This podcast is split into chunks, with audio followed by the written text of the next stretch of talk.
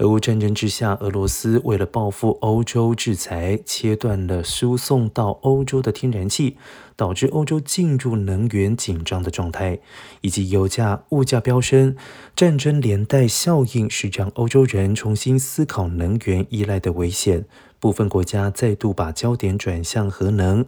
而根据法国媒体十八号公布的最新民调显示，民众对于核能态度转变，支持度飙升到百分之七十五，但对核能的看法仍然是可靠但危险，相当矛盾。